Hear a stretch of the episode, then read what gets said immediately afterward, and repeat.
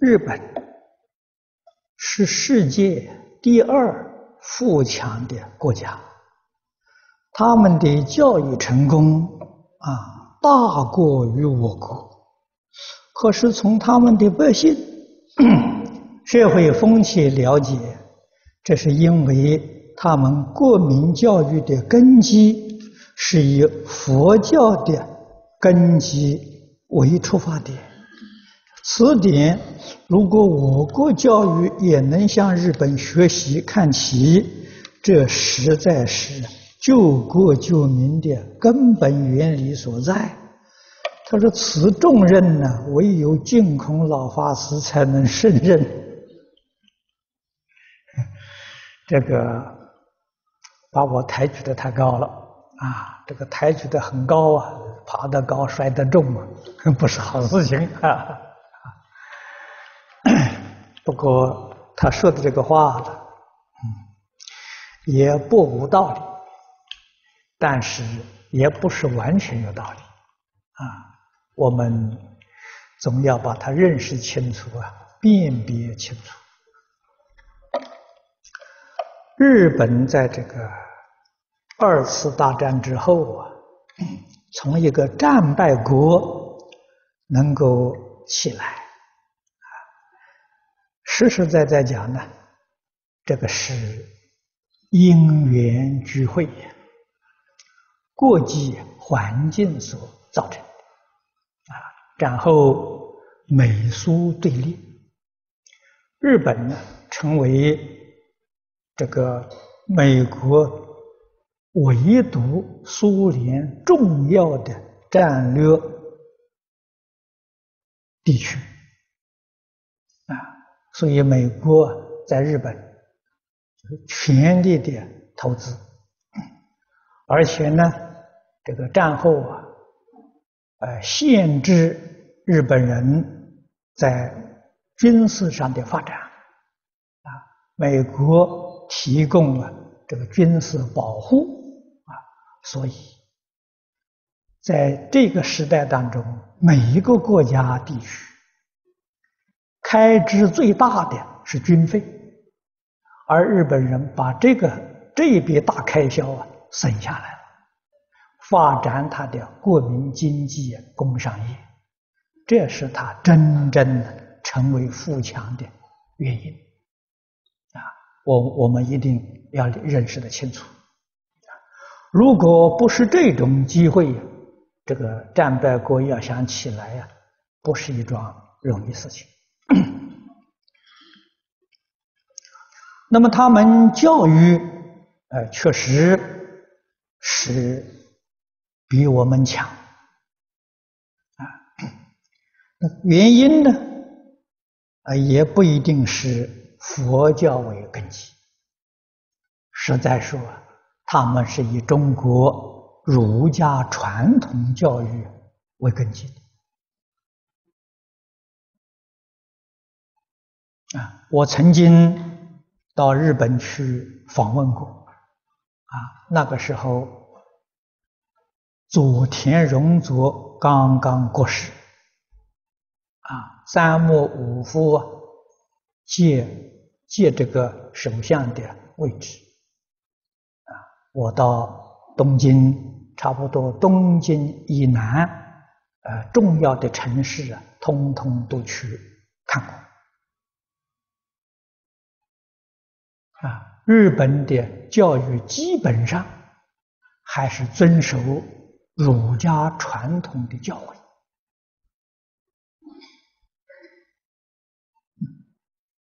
他们对外能团结一致，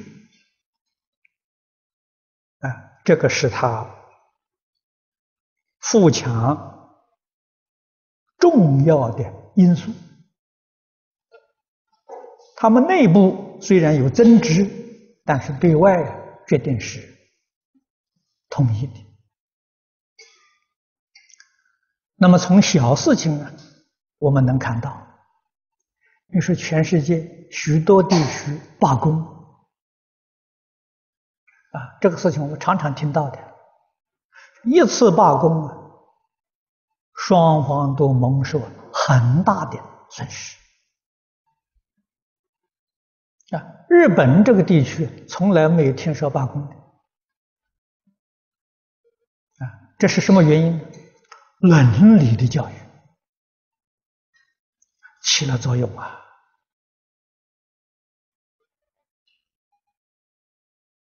啊，这个工人对老板不满意，啊，有意见、有要求的时候。他们这是在头上扎一块白布，啊，照样工作，啊，可是他们的老板很聪明，有智慧，看到工人个个头上扎白布了，赶紧召开会议，来讨论，来解决问题，啊，确确实实认真负责解决问题。这个是全世界任何国家地区所没有的这个制度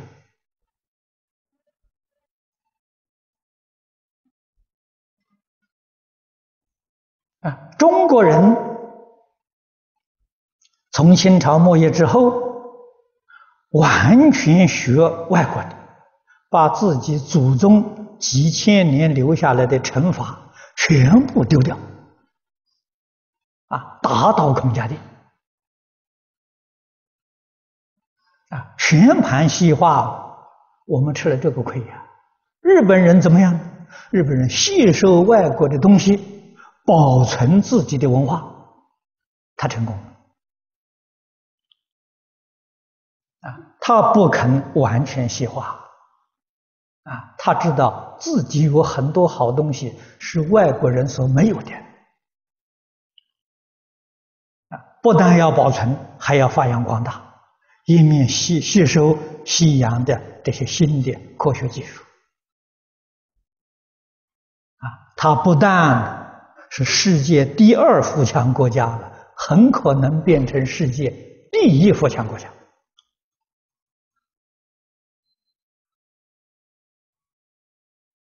啊，这不是不可能的。啊，得利于中国。儒家的教育，佛家的教育好，日本人还没有能够把它发扬光大，还没有能够把它落实到生活上。如果佛法这个生活呃佛这个教育啊，能够落普遍落实在日本人民日常生活当中，日本人早在。半个世纪之前呢，他就是世界领袖啊，他也绝对不会打败仗啊，这就是日本人有形式的佛教，没有实质的佛教啊，实质的佛教是以爱心对一切众生的。啊，实质的佛教没有自私自利啊！日本人自私自利的观念非常强啊！你看看到外国，他们移民，你到日本人家庭里面，他们家里所用的东西一定是日本出产的，其他国家的他们不买啊，他们只赚别人的钱。啊，别人想赚他的钱可难了啊！就凭这一点，他就不能成为世界领袖啊！成为世界领袖啊，那要像佛的这种心量，心包太虚，量周杀戒啊，不分国家，不分族群，不分宗教。对于一切众生一视同仁，就像自己的兄弟姐妹一样，这才能成为世界领袖。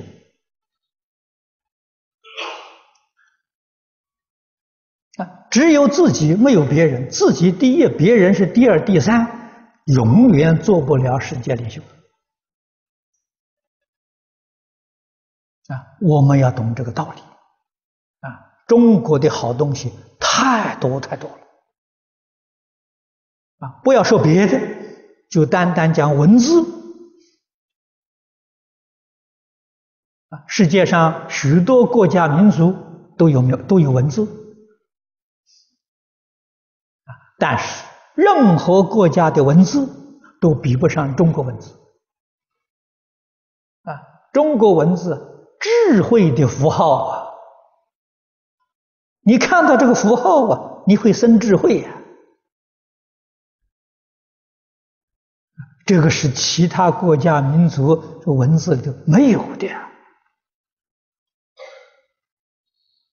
这是了不起的发明。那么再看第二个文言文，全世界没有的。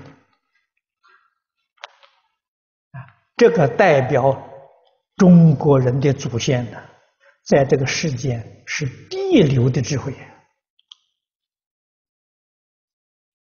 啊！我们的祖宗晓得，如果语言跟文字统一，啊，走一个路子，语言会随着时代变化啊。我们小时候。用的很多术语，现在听不到了。现在学校年轻人讲的很多话，我们听不懂。这就是说语言变化太大，随着空间，随着时间。如果文字跟着语言是一致的，这就讲白话文。啊，过个几百年、几千年，这些文字人看不后人看不懂。啊，就像外国的这个古老的典籍啊，拉丁文，现在全世界没几个人懂得。啊，考古学家，他们啊懂得还未必正确，你就晓得多难。啊，我们中国老祖宗知道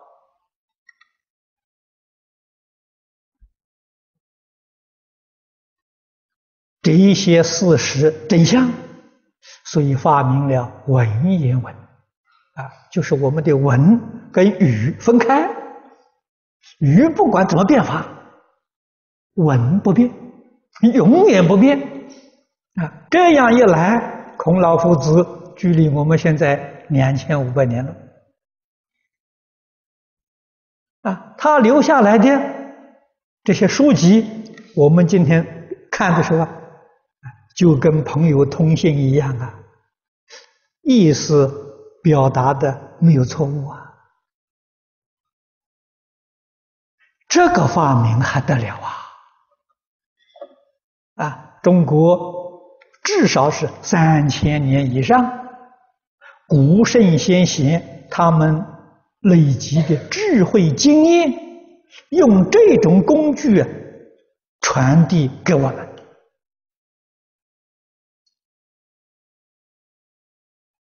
丰富我们的智慧，丰富我们的经验呐！这不但指导自己一生呢，可以指导全世界。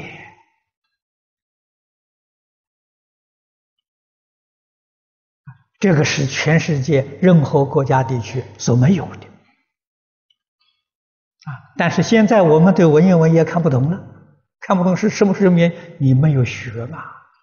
文言文不难啊！啊，我上一次到澳洲，仔细去查查我那些书，还找到两本民国初年小学生的作文，文言文写，小学生的作文不过是十岁左右啊，啊，高小十岁左右啊。现在大学文学院的学生恐怕都写不出来。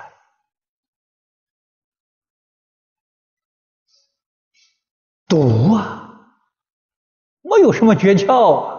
中国的方法很呆板，但是也非常合乎科学。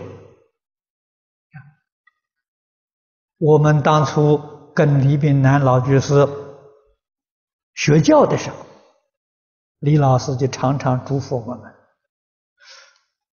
佛经最晚的翻译是南宋，啊，那数量就很少了，从后汉到南宋啊，一千多年的时间呢，将梵文经典翻成了中文。都是文言文翻的啊，所以你要没有文言文的修养，这个大藏经展在面前，你你看不懂啊。而佛经的翻译，翻译的法师慈悲到了极处啊，用最浅显的文言文翻译，绝对不是用很深奥的啊。为什么呢？也就是说，当时的白话文，希望能够普遍广泛流通啊，用意在此地，所以绝不用很深奥的这些词句啊。那么诸位现在看到下联句汇集的《无量寿经》这个本子，你们看起来，哎，那都能看得懂啊。那没有读过文言文也能看得懂啊？你就晓得佛经的翻译，祖师们的用心啊，绝对不会给你找麻烦呐。总是希望你呀看到之后很容易理解，不会错解了意思啊。可是毕竟是古人写的。啊，始终还是脱离不了文言文，啊，那文言文一定要学啊，啊，李老师当年教我们，啊，至少啊要熟背五十篇古文，啊，他给我们说，啊，这个材料呢，从古这个古古文之呃观止，啊，从古文观止里面去选。选五十篇，啊，念到要能够背诵，啊，他老人家为我们讲解，你能背诵五十篇文言文，你就有能力读文言文，这个文字的障碍就没有，换一句话说，你有五十篇古文的基础，这个读大藏经绝对没问题，文字障碍就破了。如果你能够背诵一百篇古文，啊，《古文观止》里面就选那些文字比佛经都深，啊，用这个做基础，能够背一百篇，你就有能力写文言文，啊，可以用文言文写文章啊，啊，所以从前。这个小朋友上小学啊，七岁啊，标准是七岁。有的小朋友聪明，六岁就上小学。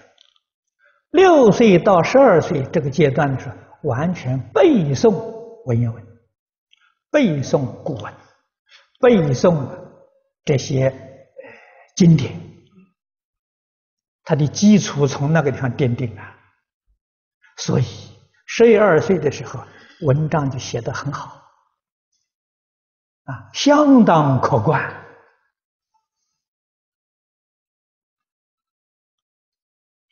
啊！非常可惜，我们传统的教学在民国年间呢废弃了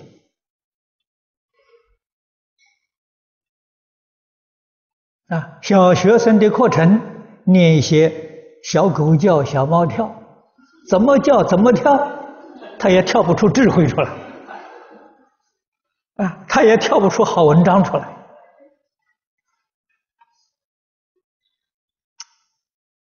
悲哀呀，悲哀在这个地方，啊，这也是我们不如日本人的地方，啊，日本人对于中国传统这个教学，啊，还教到他的儿童。啊，那么现在呢，我看的是中国人也有一点觉悟了，啊，开始觉悟了，啊，像在台湾、在大陆啊，都有用中国古籍教小朋友读诵，啊，这个是刚刚开始觉悟，啊，那么我看了一看这些教材，啊，最近北京不知道是哪一位。寄给我一包这个小朋友读诵的这个教材，一共有十二册，啊，我看了一看，啊，不错，这种教材呢，让小朋友在舞台上表演很实用，如果说奠定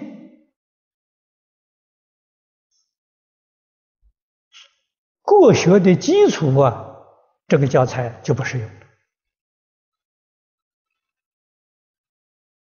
啊，舞台表演型，啊，很好的舞台表演教材，要让他将来落实在生活当中，懂得做人做事，啊，志在圣贤，这个教材那还是有问题，啊，所以。我们要认真去研究讨论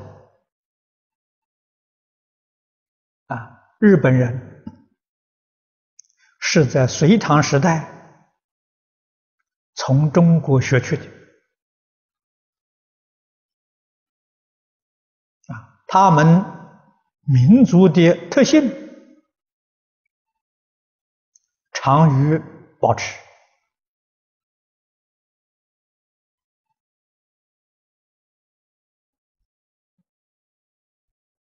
啊，我去曾经参观日本人的一个古道，他们开马路，古道不肯废弃，在古道的旁边开现代的马路，古道依旧保留。原始那个样子，我们看到对他不能不尊敬。啊。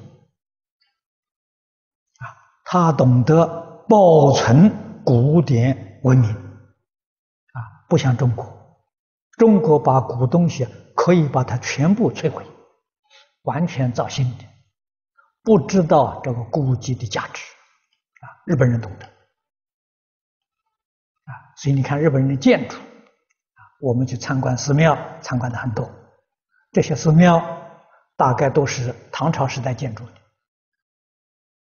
现在保持的非常完整，保存的好啊！啊，哪里柱子坏掉了，立刻换，还用原来那个材料，啊，绝不更替，原来的样子。柱子坏掉换柱子，梁坏掉换梁，啊，所以一千多年你去看还是新的，啊，它不是拆了重造。啊它是哪个部分坏了，换哪个部分，啊，决定用原来的材料，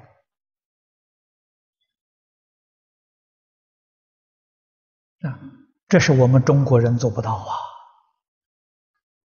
啊，所以日本那么小的地方能成为世界大国，有它的道理，啊，得力于中国古文化。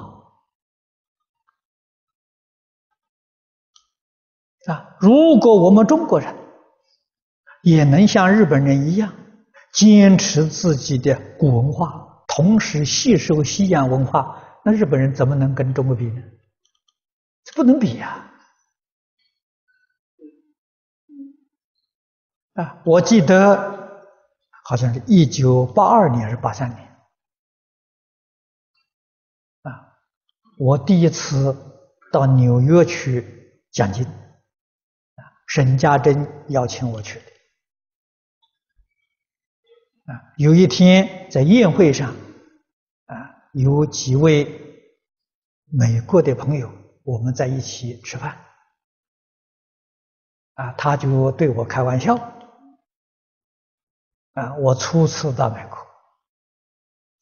啊，那么通过翻译，他告诉我，他说现在这个西方人对中国人的看法了，跟从前不一样了。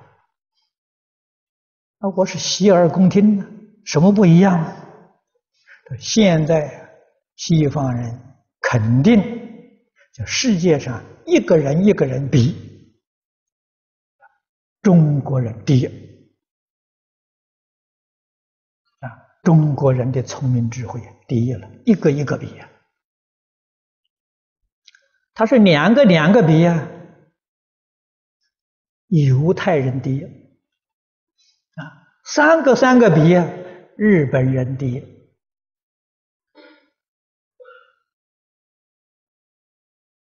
后面他就说：“你们中国人为什么不团结？”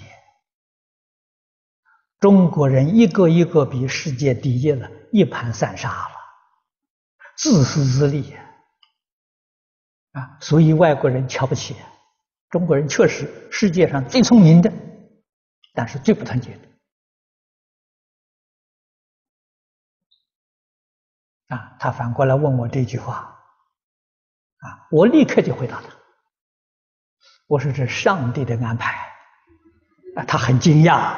那他们都是基督教嘛？啊，非常惊讶，他说：“为什么？”我说：“中国人要团结起来，你还有饭吃吗？”啊，虽然是个笑话了，一笑了之，很值得我们警惕呀！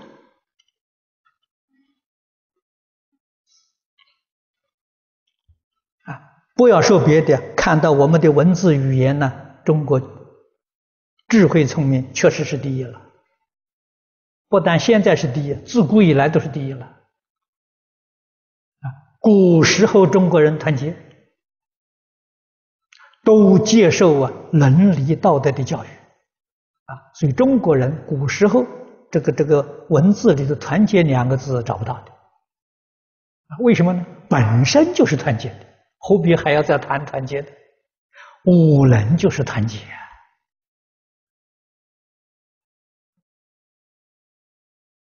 啊，夫妇、父子、兄弟、君臣、朋友，它就是个团结东西啊。今天我们伦理道德抛弃了，不要了，这个看到外国的团结，我们要跟他学。啊，我们把自己东西抛弃了，看到日本人不错，回过头再向日本学习，啊，拜日本人做老师。除此之外，还有什么办法？啊，所以这个是严重的教育问题，我们要警觉，我们要反省。啊，为什么日本人能保持中国固有文化？啊，两千多年来都不衰。啊，你看日本人穿的衣服，啊，你们大家都晓得，他们穿的衣服叫和服啊。和服还有个名字，知不知道？武服。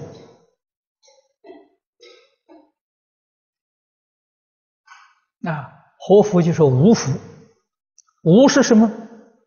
中国江苏啊。春秋时代的吴国啊，他们那个时候把中国衣服带回去了，到现在还穿。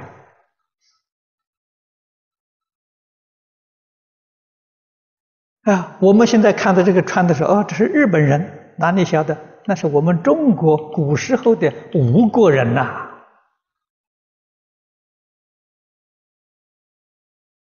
啊，你看看他们住的房子。啊，榻榻米的房子，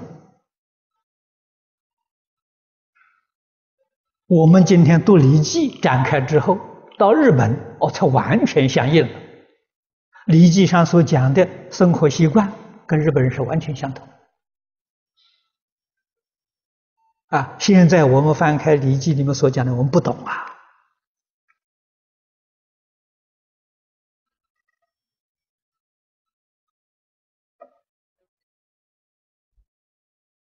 啊他们在那个时候学去一直到今天还保持。啊还没有废弃掉啊。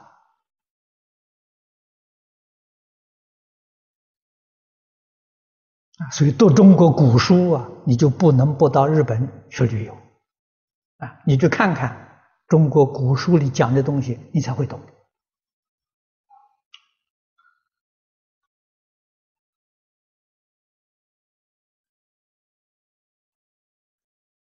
啊，这不值得我们去反省吗？啊，所以教育是个大事。啊，世间灾难的根源就是愚痴，消灾免难的根本就是圣贤的教诲。啊，我们应当啊，极力的去唤醒下一代的人呢，要注意啊。